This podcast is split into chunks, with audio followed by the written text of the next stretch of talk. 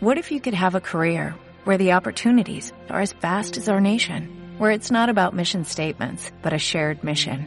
At U.S. Customs and Border Protection, we go beyond to protect more than borders, from ship to shore, air to ground, cities to local communities. CBP agents and officers are keeping people safe. Join U.S. Customs and Border Protection and go beyond for something far greater than yourself. Learn more at cbp.gov/careers.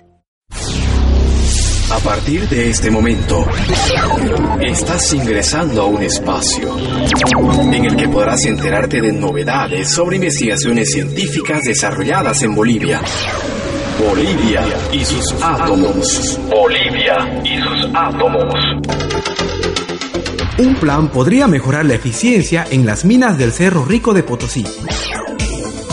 Justo Zapata, químico de profesión, estudió los procesos de extracción de zinc, plata y plomo que se realizan en los ingenios ubicados alrededor del Cerro Rico de Potosí.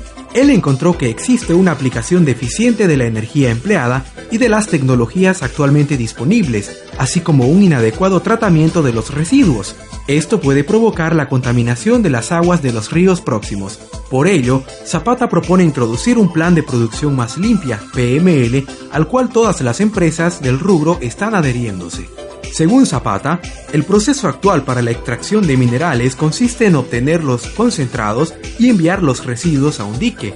El investigador señala que aquí está el problema. De 4.000 toneladas de mineral de cabeza que se procesa por día, solo el 20% es aprovechado. Además, los remanentes de los reactivos químicos se disuelven en alrededor de 20 metros cúbicos diarios de agua. El plan propuesto de producción más limpia consiste en síntesis en administrar mejor los reactivos y ajustar el proceso de producción. Les habló José Alex Everiche en una producción de la carrera de Comunicación Social de la Universidad Evangélica Boliviana en base a datos del Servicio Especializado en Ciencia y Tecnología del PIE. Bolivia y sus átomos. Bolivia y sus átomos.